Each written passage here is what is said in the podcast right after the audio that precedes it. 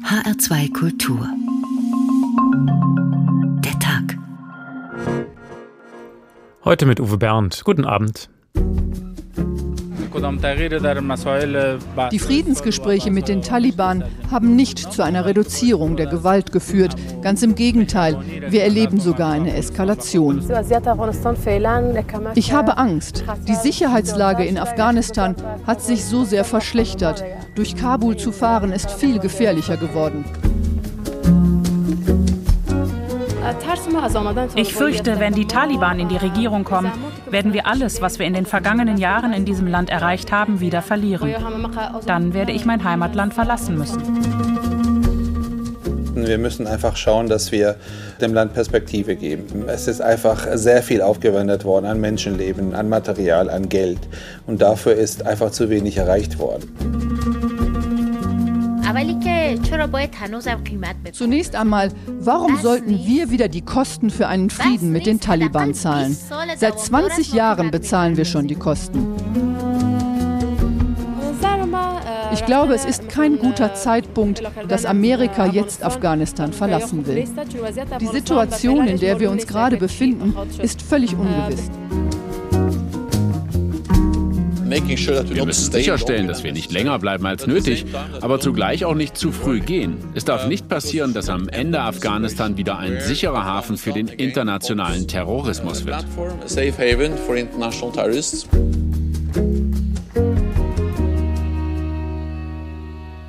Wenn Afghanistan in den Nachrichten erwähnt wird, dann geht es fast immer um Anschläge, um Kämpfe und Tote. Wie lange soll das noch so weitergehen? Als der NATO-Einsatz in Afghanistan vor knapp 20 Jahren begann, hatte das geschundene Land ja schon viele Jahre Krieg hinter sich. Die Sowjets waren gescheitert. Droht der NATO nun das gleiche Schicksal? Wer reingeht, der muss auch wissen, wie er rausgeht. Schon vor 20 Jahren lag die Frage nach der Exit-Strategie auf dem Tisch. Beantwortet ist sie bis heute nicht und das könnte sich nun rächen. Deshalb unser Thema heute am Abzug Afghanistan und kein Ende. Zwei Tage lang haben die NATO-Verteidigungsminister beraten, entschieden haben sie wieder nicht, denn sie stecken in einem Dilemma. Donald Trump hatte ja bereits den Abzug aus Afghanistan beschlossen und verkündet, allerdings völlig ohne Absprache mit den Verbündeten. Im April schon wollte er die Truppen abziehen nach dem Motto nach uns die Sintflut. Viele Experten haben die Hände über den Kopf zusammengeschlagen.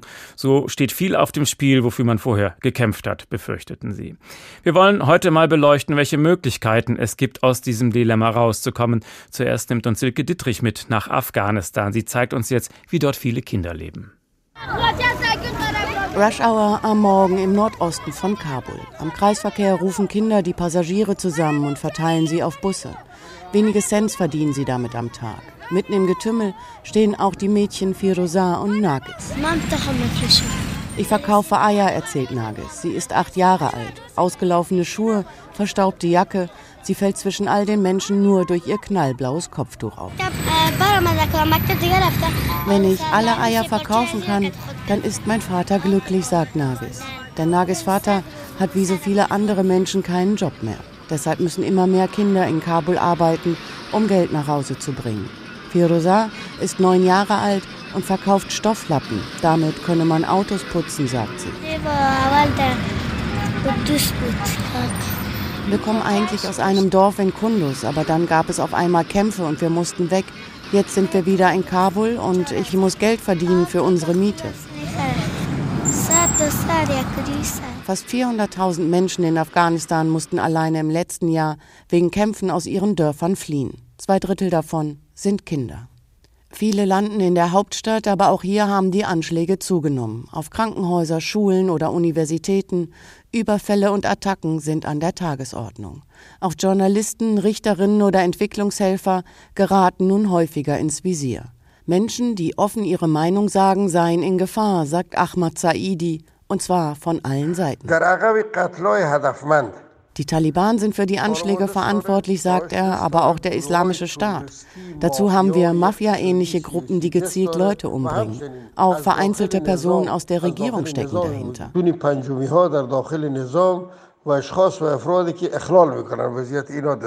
Der politische Analyst hat selbst schon mehrere Anschläge, die ihm galten, überlebt. Seinen aktuellen Aufenthaltsort hält er daher geheim. Die Menschen, die es sich leisten können, leben in der Hauptstadt Kabul hinter hohen Mauern oder sitzen in gepanzerten Fahrzeugen und nehmen ständig andere Wege, um zur Arbeit zu kommen. Die Angst würde die Menschen mittlerweile terrorisieren, sagt der Psychologe Shravodin Azimi. Sie haben quasi ständig das Gefühl, in eine Explosion geraten zu können oder jemand würde ihnen auflauern und sie niederschlagen. Sie haben ständig Angst, getötet werden zu können. Auch wenn die Lage derzeit fast aussichtslos erscheint, sei es wichtig, dass die NATO-Truppen noch im Land bleiben würden, sagt der politische Analyst Saidi. Andernfalls würde Afghanistan ins völlige Chaos abrutschen.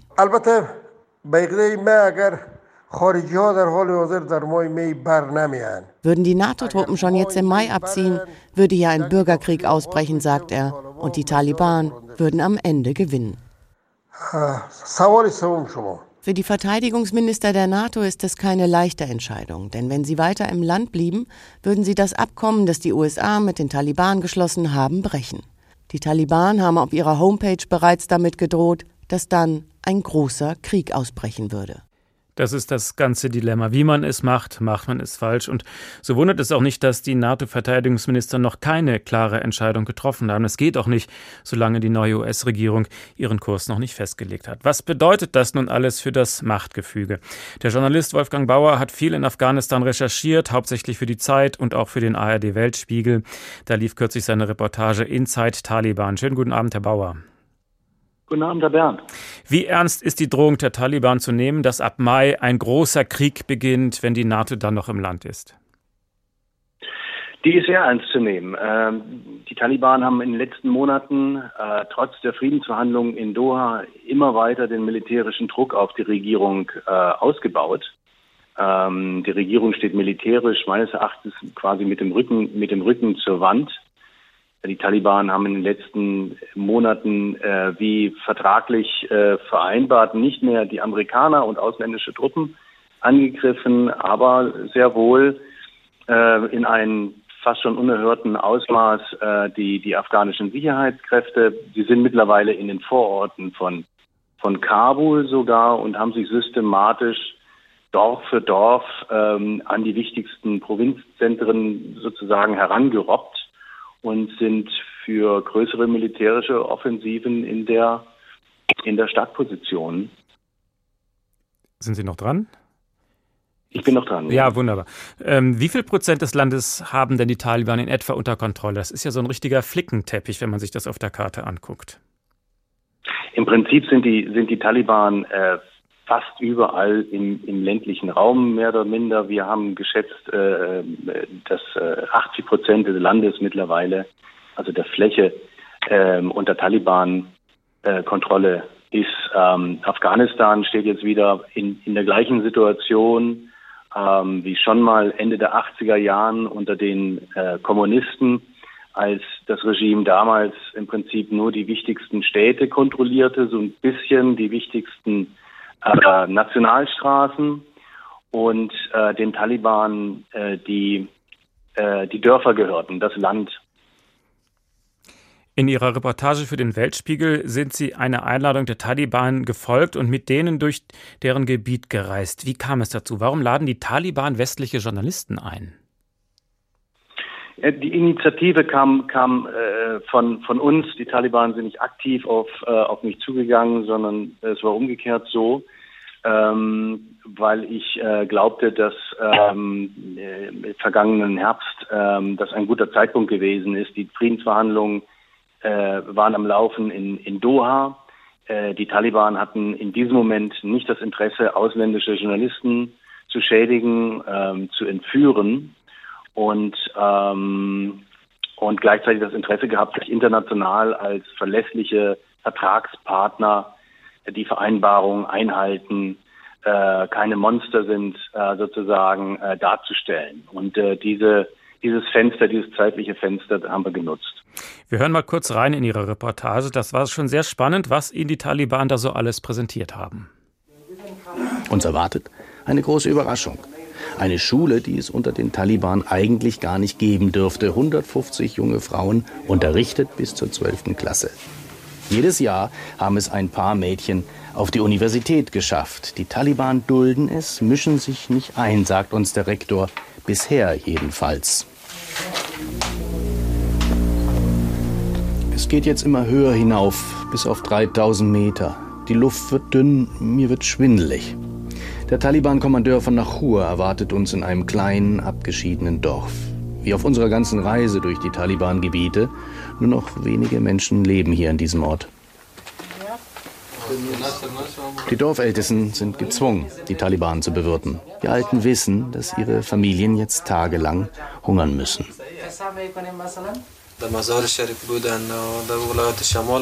Die Deutschen sind mit den Amerikanern nach Afghanistan einmarschiert, sagt der Taliban-Kommandeur.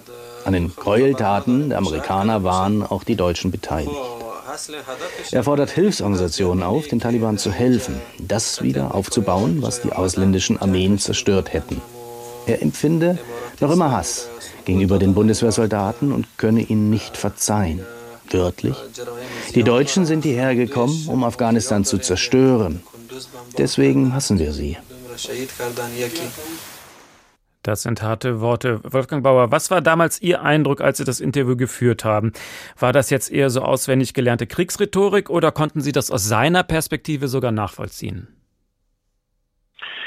Ähm, also das war keine keine auswendig gelernte Kriegsrhetorik, sondern ähm, jeder dieser, äh, besonders der Kommandeure der Taliban, hat äh, viele äh, äh, Mitkämpfer verloren, viele, viele Freunde verloren in den Kämpfen der, der vergangenen Jahrzehnte, die für die Taliban über viele Jahre hinweg äh, extrem verlustreich gewesen sind. Ähm, also manche Taliban-Einheiten, so sagen Konfliktforscher, wurden äh, bis um 80 Prozent äh, äh, reduziert, getötet. Ähm, also da steckt sehr viel Hass in den in den Köpfen der besonders der älteren Kommandeure. Ähm, das, das war mein Eindruck. Ähm, die einfachen Kämpfer, äh, bei denen sieht das wieder anders aus. Ähm, ich glaube, viele äh, machen das nur des Geldes wegen äh, und weil in den Dörfern es auch keine große Alternative gibt, wenn man dort denn weiter leben bleiben will, als sich auf irgendeine Art äh, den Taliban anzuschließen. Die Alternative wäre, dass man, wie das ja auch die meisten sogar getan haben, äh, 80 Prozent der, der Menschen, so, so die Schätzung äh, der Bewohner in den von Taliban kontrollierten Distrikten sind in die größeren, von der Regierung immer noch kontrollierten Städte geflohen. Sind die Taliban so mächtig, dass man sie nicht ignorieren kann? Man kann das Problem ohne sie nicht lösen, aber kann man mit denen seriös verhandeln, wenn da auch der Hass so groß ist? Man muss natürlich mit ihnen, mit ihnen verhandeln. Ähm, eine andere Alternative gibt es nicht. Die Schwierigkeit ist, dass die Taliban kein monolithischer Block äh, äh, sind, sondern sich aus verschiedenen Organisationen zusammensetzen, die auch im Ausland von verschiedenen Mäzenen sozusagen äh, Geldgebern finanziert werden. Und diese Geldgeber, da gehört Pakistan dazu, mittlerweile auch der Iran, äh, Saudi-Arabien, haben teilweise unterschiedliche Agendas. Ähm, und ähm, das verkompliziert die Situation zusätzlich. Äh, wir haben ja dann auch mit in den Distrikten, in denen wir unterwegs waren, für diese Reportage mit ähm, einfachen Dorfbewohnern geredet, auch anschließend in, in, in Sicherheit äh, von, von Kabul äh, sozusagen. Ähm, und die haben erklärt, dass es immer sehr darauf ankommt, welcher Kommandeur gerade bei ihnen ist ähm, welche Politik die Taliban anwenden. Ob Satellitenschüsseln zum Beispiel, äh, das Fernsehen, ob, ob die erlaubt sind, ähm, geduldet werden oder, oder nicht, ob Smartphones äh, erlaubt sind oder nicht. Äh, es hängt immer im Moment noch von individuellen Kommandeuren ab. Ähm, deshalb lässt sich jetzt auch gesamtpolitisch, glaube ich, noch, noch nicht einschätzen, in welche Richtung letztlich die Taliban als große Bewegung ähm, dann, dann gehen werden. Wirklich überrascht hat mich an Ihrer Reportage, dass Ihnen die Taliban Mädchen präsentiert haben, die für Abitur gelernt haben. Also das passt so nicht in unser Bild von den Taliban. Haben wir da ein falsches Bild zum Teil zumindest? Sind sie vielleicht aufgeschlossener, als wir im Westen glauben? Diese Mädchen wurden uns nicht von den Taliban präsentiert, sondern wir sind da tatsächlich ohne Vorankündigung in diese Highschool für, für Mädchen äh, gelaufen.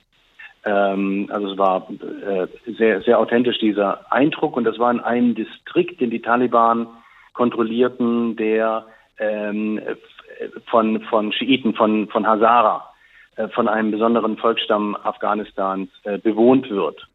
Und die Hazara sind traditionell ähm, liberaler, äh, äh, was, was äh, Bildung für, für Frauen angeht, als ähm, die Pashtun, die im Nachbardistrikt ebenfalls von den Taliban kontrolliert, ähm, ähm, als, als, äh, als die sind. Äh, da gab es äh, Unterricht für Mädchen nur bis zur, äh, äh bis zur sechsten Klasse.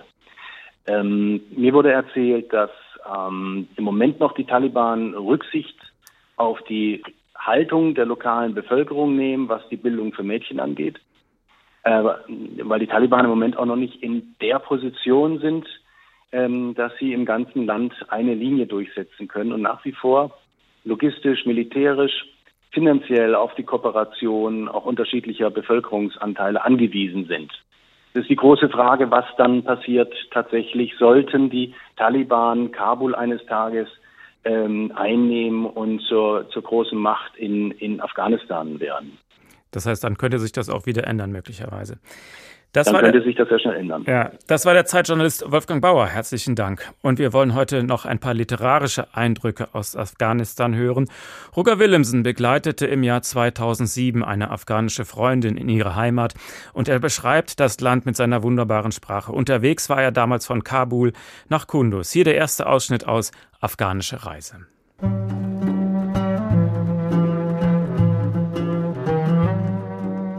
Wüsten stoßen an schneebedeckte Bergmassive. Das lichte Sandgelb geht in ein funkelndes Weiß über. Evakuierte Landschaft. Der Hindukusch mit seinen eng gefälteten Bergketten, seinem Karakulmuster, als steinerne Springflut liegt er da mit dicht rollenden Felswellen. Kabul hat eine angenehm unprätentiöse Atmosphäre, etwas Balkanisches im positiven Sinn, schrieb Robert Byron 1933. Schneebedeckte Berge schmücken den Horizont, das Parlament steht in einem Getreidefeld, lange Alleen führen in die Stadtmitte. Kinos und Alkohol sind verboten.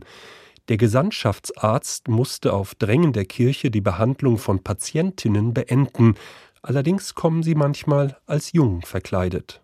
Die ganze Politik einer forcierten Modernisierung zeigt nur bedingt Wirkung. Dennoch gibt es eine Entwicklung und man gewinnt den Eindruck, dass die Afghanen vielleicht den Mittelweg gefunden haben, nach dem Asien sucht. Die ersten Reisenden sprachen von der erbarmungslosen Hitze, den unpassierbaren Straßen, den gefährlichen Tieren, Sümpfen, Fiebern, Seuchen. In den Bergen angekommen, tranken sie gegen all das ihren Whisky mit Schnee. Von oben, aus dem Flugzeug, sieht man zuerst die scharfkantigen Felsgiebel über der zusammengeschobenen Bergmasse, die gefrorene Bewegung, wenig mehr. Dann gehen die Eiswüsten in Wüsten über. Der Mensch in dieser Landschaft kommt einem wie eine verirrte Spezies vor.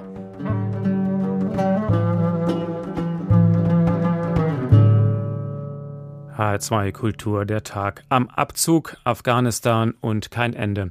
Und das müssen wir jetzt ganz wörtlich nehmen. Wenn man im falschen Moment den Abzug betätigt, dann kann es zu tragischen Kollateral Kollateralschäden kommen mit vielen unschuldigen zivilen Opfern, so geschehen im Kundus im Jahr 2009. Damals hatten die Taliban zwei Tanklastwagen voll Benzin erbeutet. Der deutsche Bundeswehroberst Georg Klein befürchtete, dass sie als rollende Bomben eingesetzt werden könnten und befahl deshalb einen Luftangriff und die Folgen waren fatal. Über 100 tote Zivilisten.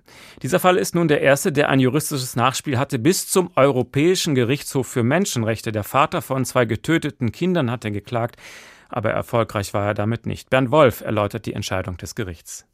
Deutschland habe bei den Luftangriffen von Kundus im September 2009 nicht gegen die Europäische Menschenrechtskonvention verstoßen. Damit ist der letzte Versuch des afghanischen Landwirtes Abdul Hannan gescheitert, Deutschland für die Luftangriffe haftbar zu machen. Er warf Deutschland zweierlei vor. Mit der Tötung von rund 100 Zivilisten, darunter seine beiden minderjährigen Söhne, deren Recht auf Leben verletzt zu haben. Und zweitens, Deutschland habe nicht genug zur Aufklärung des Luftangriffs getan. Beide Vorwürfe weist der Menschenrechtsgericht Gerichtshof zurück.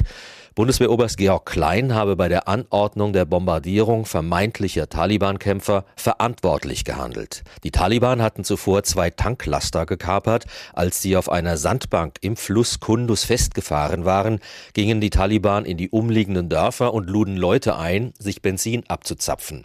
Als Oberst Klein dann den Feuerbefehl gab, habe er nicht wissen können, dass sich mittlerweile viele Zivilisten, darunter Kinder, am Unglücksort befanden. Der Menschenrechtsgerichtshof ging nicht auf Vorwürfe ein, Oberst Klein habe anderslautende Informationen ignoriert. Ebenso wenig wie auf die Tatsache, dass die US-Kampfpiloten mehrfach vorgeschlagen hätten, die Menschenmenge erst einmal durch Tiefflüge zu verscheuchen. Die Straßburger Richter beziehen sich bei ihrem Freispruch für Georg Klein ausdrücklich auf Entscheidungen des Karlsruher Generalbundesanwaltes, des Bundesgerichtshofes und des Bundesverfassungsgerichtes. Alle hätten kein Verschulden des deutschen Soldaten Klein erkennen können. Er habe gründlich und zuverlässig gearbeitet. Deswegen hätte der Generalbundesanwalt seine strafrechtlichen Ermittlungen nach Völkerstrafrecht und nach deutschem Strafrecht schon nach fünf Wochen Ermittlungen eingestellt. Damit habe Deutschland alles Notwendige unternommen, die fehlgegangene Aktion aufzuklären. Kein Vorwurf an Deutschland, deswegen kommt nun auch keine Entschädigung für Abdul Hannan in Betracht. Bisher hat Deutschland den Hinterbliebenen von Kundus lediglich maximal 5000 Dollar gezahlt, ohne Anerkennung einer Rechtspflicht. Und Abdul Hanan wurde vor Gericht vor dem Anwalt Wolfgang Kalek vertreten. Er ist der Generalsekretär des European Center for Constitutional and Human Rights. Schönen guten Abend. Hören Sie mich? Herr Kalek? Ja, Herr Bernd, ich höre Sie gut. Ja, wunderbar. Wie hat Ihr Mandant das Urteil aufgenommen? Naja, natürlich mit Enttäuschung, weil er nochmal erläutert hat, dass die Dorfbewohner sehr traurig waren, dass man versucht hat, ihre Situation auszunutzen, also auch die Taliban, sie zu bewegen, dem Kampf sich anzuschließen. Aber er und die anderen haben der Europäischen Union und dem, der Bundesrepublik Deutschland und der Justiz vertraut und haben eben gehofft, dort Gerechtigkeit zu bekommen. Und mit Gerechtigkeit ist halt etwas anderes gemeint als der Wortlaut von ähm, Gesetzen. Ähm, Im Grunde genommen wehrt sich ja sozusagen jedes Gefühl von Menschlichkeit dagegen zu behaupten, dass jemand, der die Bombardierung von mehreren Dutzend Menschen befiehlt, rechtmäßig gehandelt hat. Fakt ist aber natürlich, dass das Recht ähm, durchaus sowas zulässt. Also das humanitäre Völkerrecht lässt leider sehr viel mehr Attacken gegen Zivilbevölkerung zu. Eben, Sie haben selber gerade das Wort Kollateralschaden gebraucht.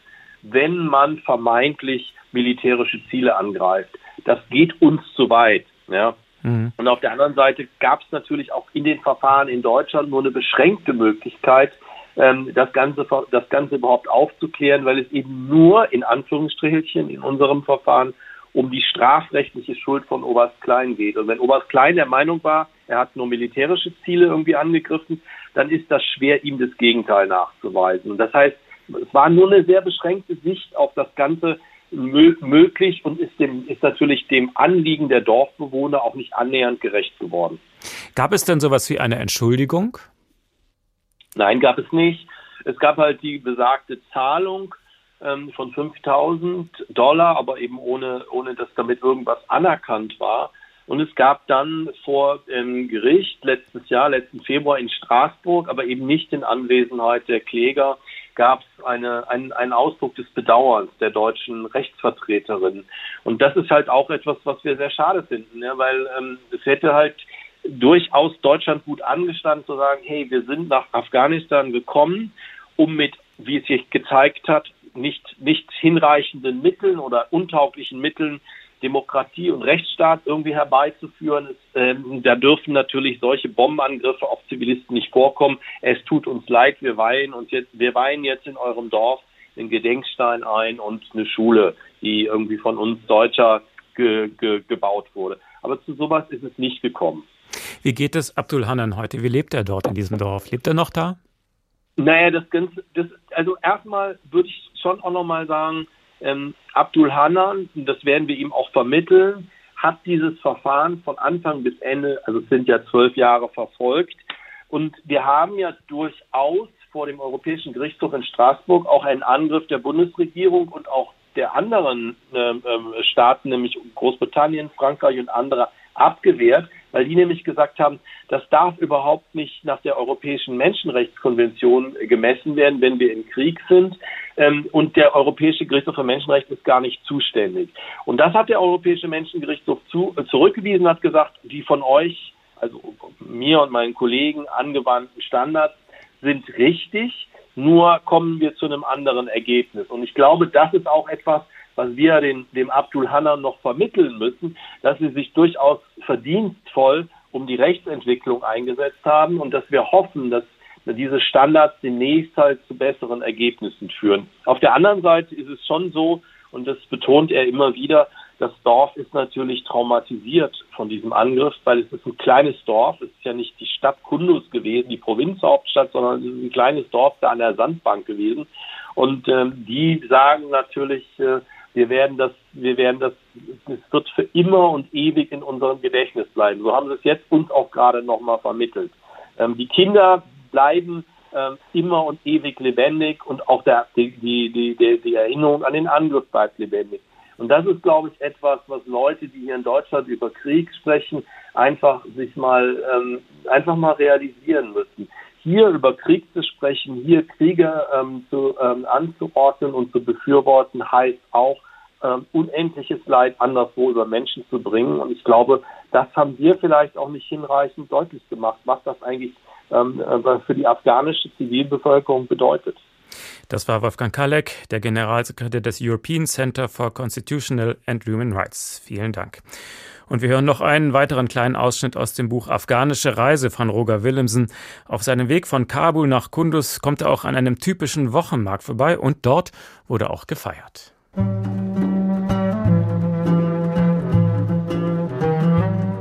Unter den Unterständen, die den Markt ersetzen, bewachen Kinder das wenige Obst.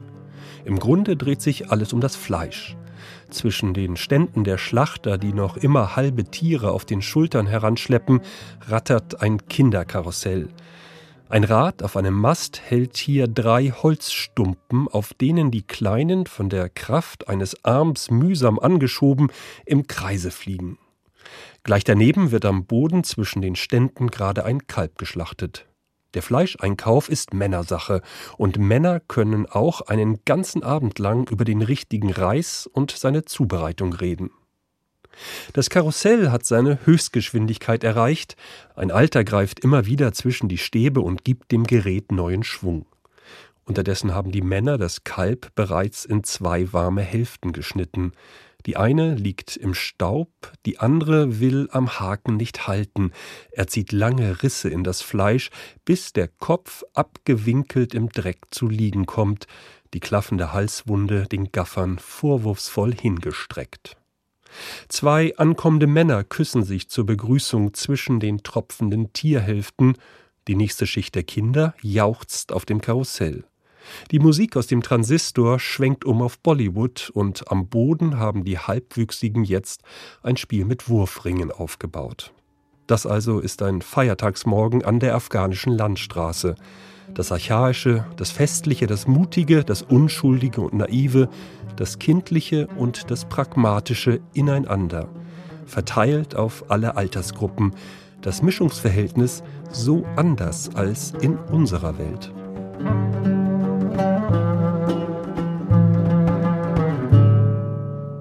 Am Abzug Afghanistan und kein Ende.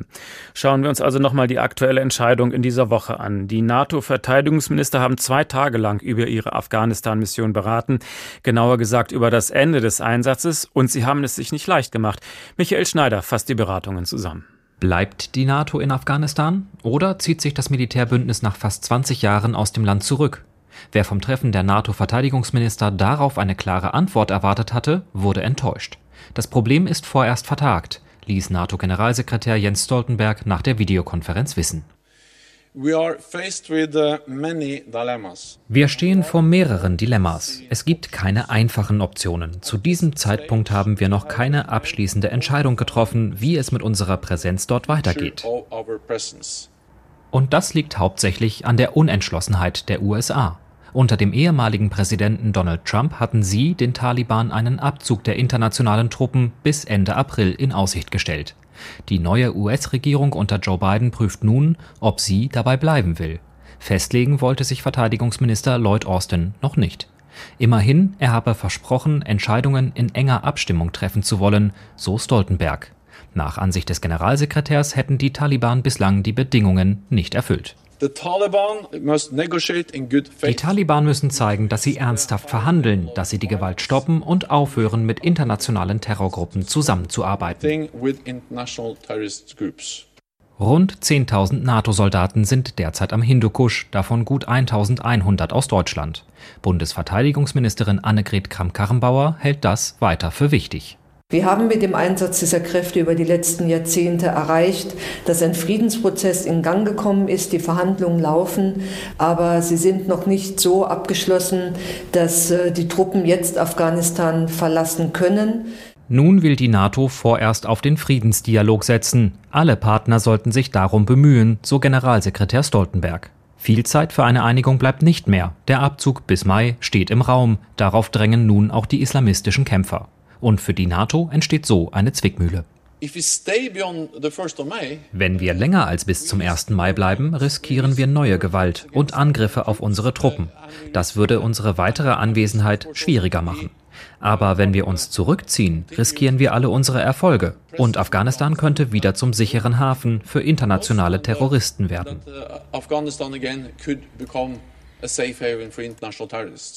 Eine schier unlösbare Aufgabe für das Bündnis. Beinahe nebenbei verkündete Stoltenberg dafür einen Durchbruch an anderer Stelle.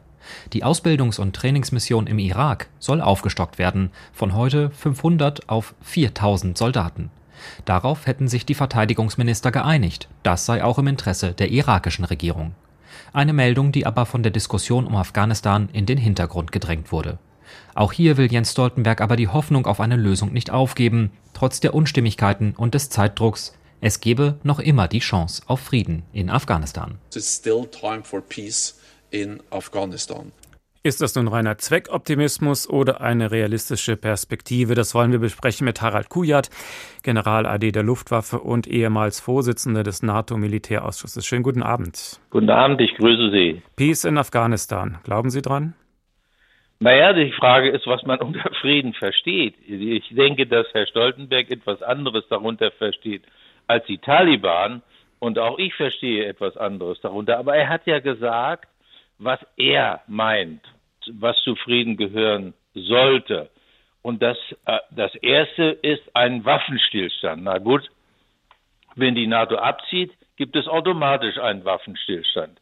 Zieht die NATO nicht ab, wird es auch keinen Waffenstillstand geben. Das Zweite, was er fordert als Voraussetzung für einen dauerhaften Frieden, ist eine politische Lösung, Political Settlement, wie er gesagt hat. Na gut, das wird es sicherlich geben, aber zu den Konditionen der Taliban.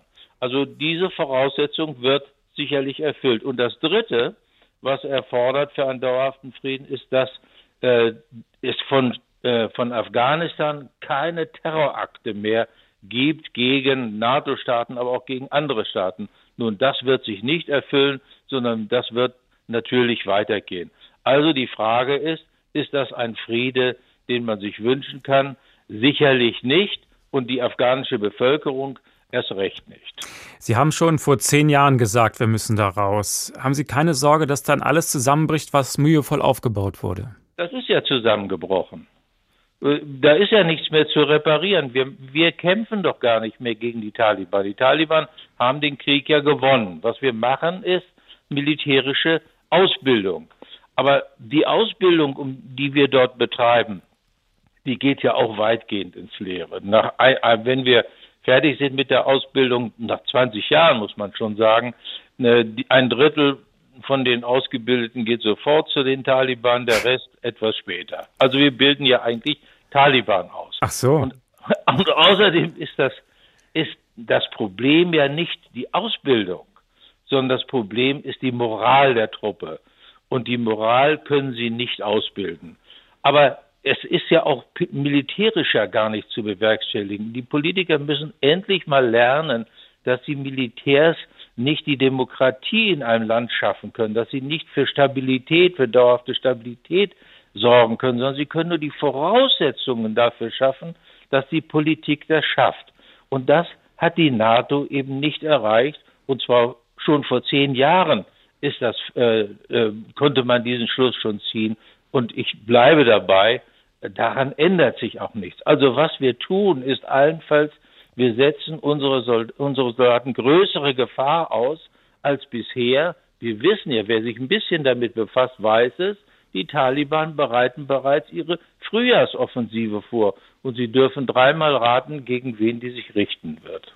Insgesamt waren in den letzten 20 Jahren 160.000 deutsche Soldaten an dem Einsatz beteiligt, 59 sind gestorben. Die USA haben 2500 Tote zu beklagen, die Zahl der zivilen Opfer ist noch viel höher. War das alles sinnlos? Naja, es war nicht sinnlos. Sehen Sie, es, man muss sich erinnern, worum es eigentlich ging. Es ging darum, dass wir damals 2001 unsere Solidarität mit unserem engsten Verbündeten bekundet haben. Der war angegriffen worden. Erinnern wir uns dran, sogar 9-11, Pentagon angegriffen, äh, das Flugzeug in die, in die äh, Türme äh, in, in New York gesteuert und viele tausend Tote in Amerika. Zum ersten Mal in der Geschichte hatte die NATO den Beistandsverpflichtung ausgelöst, also Artikel 4 des NATO-Vertrages. Da mussten wir unsere Solidarität bekunden, denn das Ganze wurde ja von, äh, von den Taliban geschützt, äh, in, aus Afghanistan gesteuert. Das, das muss man sich immer wieder vor Augen halten. Aber wir haben im Grunde auf der politischen Seite nicht das Richtige gemacht. Wir haben sogenannte Führungsnationen eingesetzt in der NATO für verschiedene Bereiche, für eine Justizreform, für die Ausbildung der Polizei, der Streitkräfte und so weiter. Und das alles hat nicht so funktioniert, wie es hätte funktionieren müssen, wenn man am Ende wirklich eine stabile demokratische einen stabilen demokratischen Staat hätte gründen wollen dort. Das hat nicht funktioniert. Und es kommt ein weiteres hinzu, wir haben immer nur auf Afghanistan geschaut, wir haben aber nicht beachtet, dass das eigentlich ein regionales Problem ist.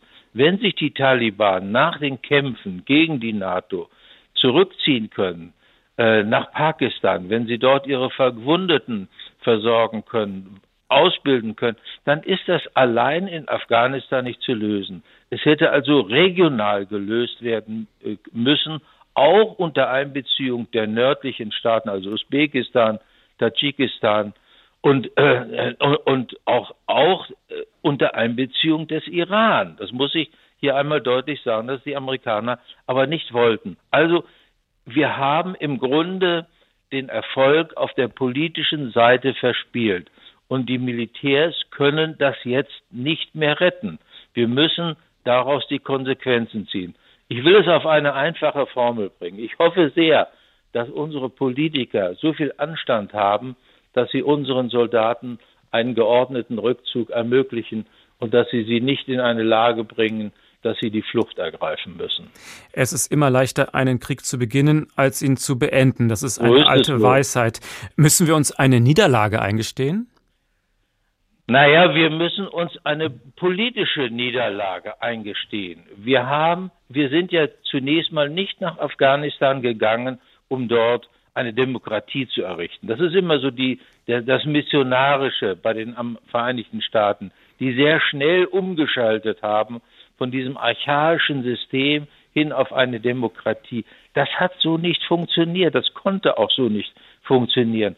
Aber der ursprüngliche Gedanke, dorthin zu gehen und wir haben gesagt, wir müssen dorthin gehen, wo die Wurzeln des Terrors sind. Und die waren dort in Afghanistan. Wir müssen den Terror an den Wurzeln bekämpfen. Das halte ich nach wie vor für richtig. Und ich halte es auch für richtig, was ja in meiner Zeit als Vorsitzender des Militärausschusses geschehen ist, dass wir den Einsatz ausgedehnt haben über Kabul hinaus auf das ganze Land, um die Taliban dort immer weiter unter Druck zu setzen. Alles das war richtig. Aber es sind viele, viele Fehler gemacht worden. Sehen Sie, 2003 gab es den Irakkrieg. Die Amerikaner haben die Masse ihrer Streitkräfte im Irak eingesetzt. Sie waren sehr schwach in, in, äh, in Afghanistan.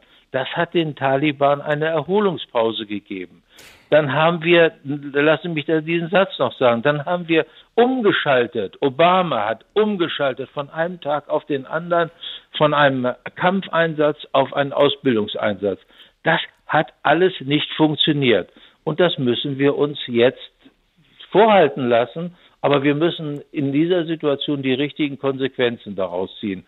Wenn etwas schiefgelaufen ist, dann müssen, darf es nicht weiter schieflaufen, sondern wir müssen das tun, was notwendig ist, um die Situation zu korrigieren.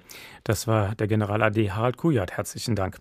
Und wir hören noch einen weiteren Ausschnitt aus dem Buch Afghanische Reise von Roger Willemsen. Auch in sehr friedlichen Augenblicken sind die Spuren des Krieges dort präsent.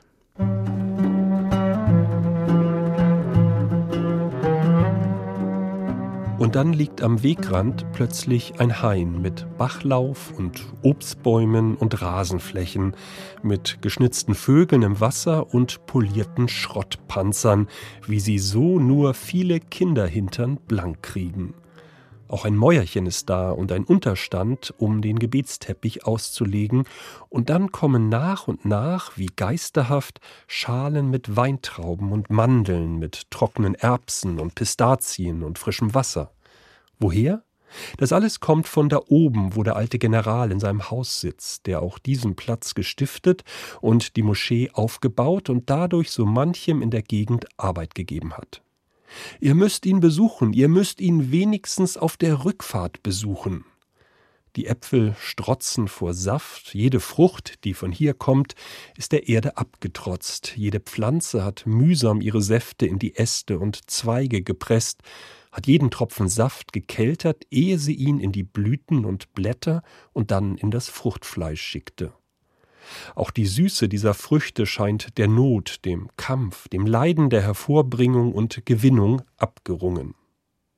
Der kleine Junge Zalmai, der hier den Emissär des ehemaligen Generals macht und die Tabletts jongliert, er ist dort oben für die Ziegen, Hühner und Schafe verantwortlich, für Äpfel, Walnüsse und Pflaumenbäume, und zur Schule muss er auch noch, wo er mit 50 teils älteren Kindern in einer Klasse Dari, Mathematik, Algebra, Geographie und Geometrie lernt. Der Winter hier ist hart und lang. Nur drei von 100 Familien besitzen ein Fernsehgerät. Und ihr? Wir erzählen, wir lesen uns Geschichten vor, wir spielen Schach. Als er geht, entschuldigt er sich, sein Drachen hängt zwischen den Bäumen, er muss sich darum kümmern. Salam alaikum, verabschiede ich mich. Good boy, erwidert er.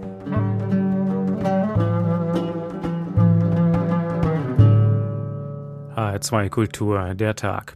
Ohne die USA gibt es keinen Frieden in Afghanistan. Donald Trump hatte den Rückzug der GIs bereits angeordnet, ohne Rücksicht auf Verluste. Die neue Regierung Biden versucht nun diese Entscheidung zu revidieren, was ja nicht so einfach ist, weil sich die Taliban nun auf die Abmachung mit Trump berufen können. Wie also kommt man aus dieser Nummer wieder raus? Julia Kastein zeigt uns, wie die Debatte in den USA verläuft. Afghanistan ist ausnahmsweise mal das Thema in den Abendnachrichten im öffentlichen US-TV-Sender PBS vor ein paar Tagen. Hochzufriedene Taliban-Kämpfer erklären, dass sie den Krieg gegen die Amerikaner doch längst gewonnen haben und sie geben der Korrespondentin eine Botschaft an den neuen US-Präsidenten mit.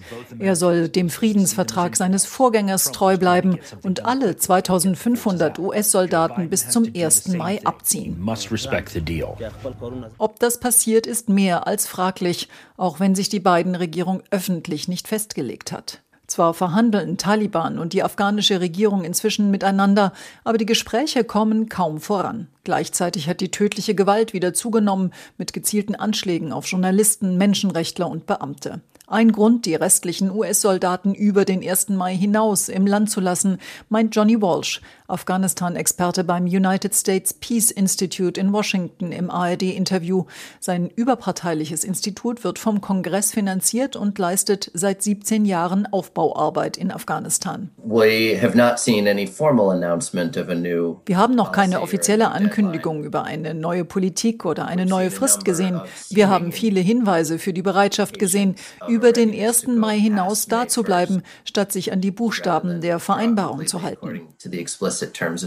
Schließlich hätten sich ja auch die Taliban nicht an alle Punkte des Deals gehalten, etwa was die Eindämmung der Gewalt angeht oder die Garantie, kein sicherer Hafen für Terroristen mehr zu sein.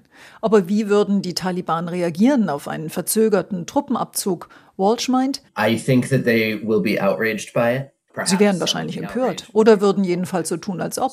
Aber einige Taliban-Anführer sind mittlerweile ziemlich stark engagiert im Friedensprozess. Sie würden natürlich nie sagen, dass sie wollen, dass die Truppen länger bleiben, aber sie hätten auch gerne mehr Zeit für Friedensverhandlungen und eine politische Einigung in ihrem Sinne.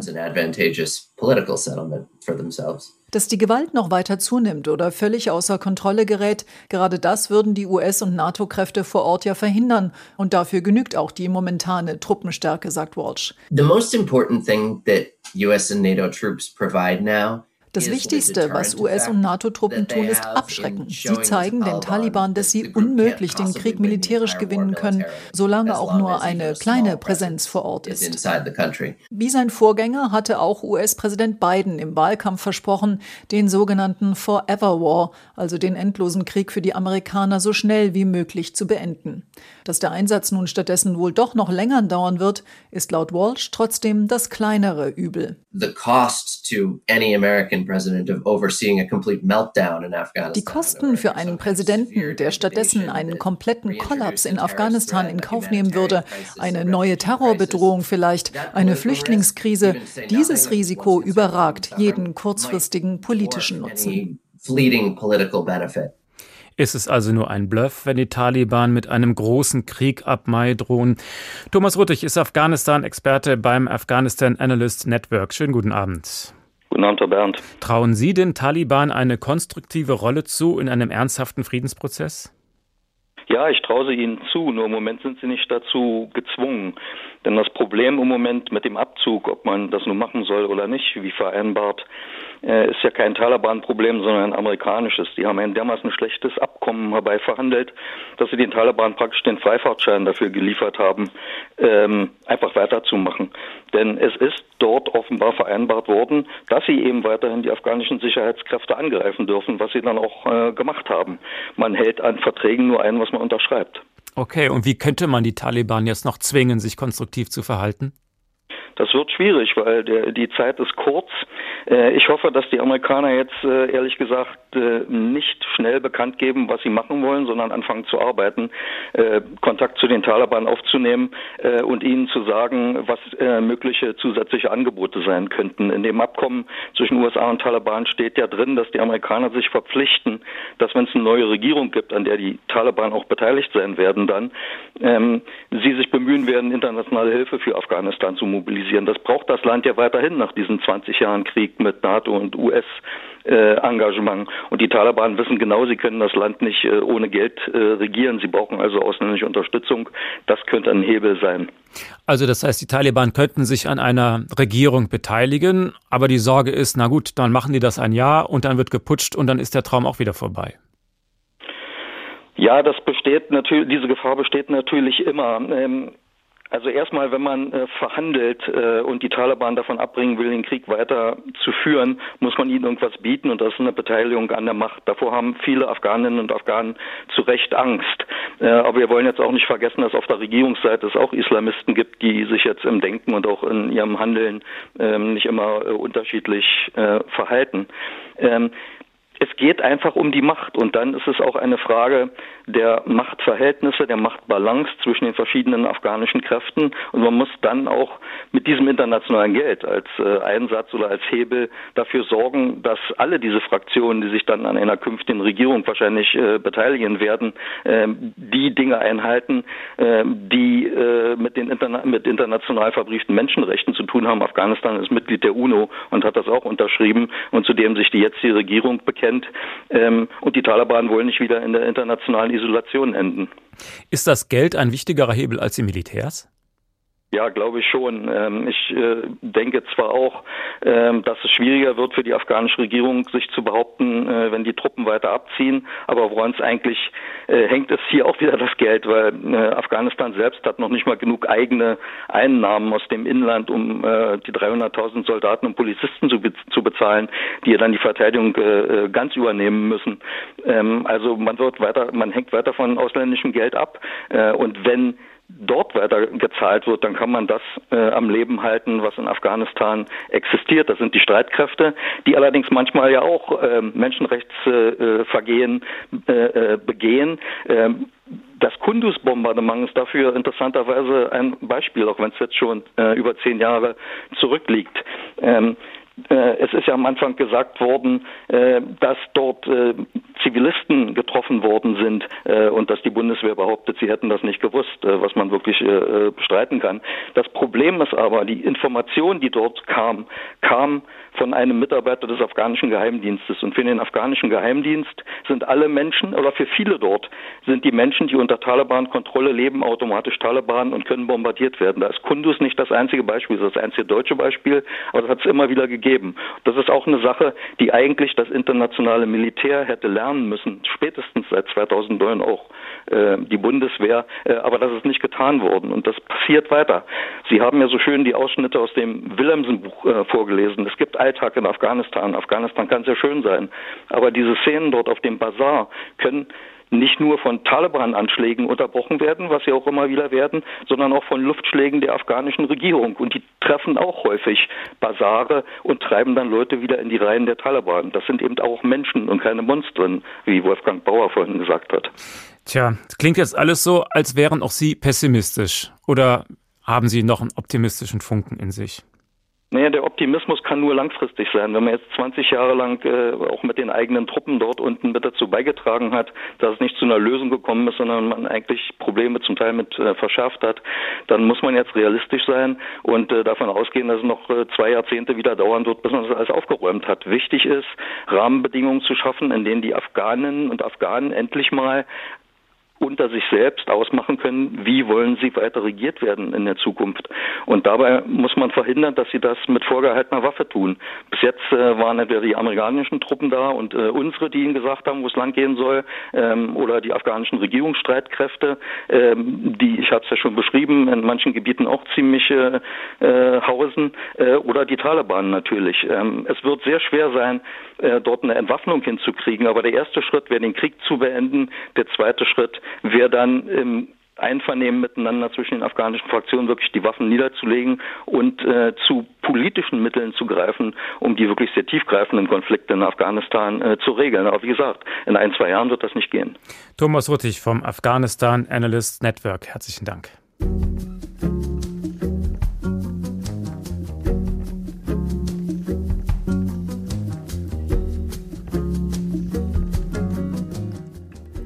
Am Abzug Afghanistan und kein Ende. Das Thema wird uns weiter befassen. Der Tag geht ins Wochenende. Das Team der Woche Karen Fuhrmann, Hatice Haruna Oelker, Angela Fitsch, Rainer Dachselt und Markus Hürtgen. Mein Name ist Uwe Bernd. Schönes Wochenende.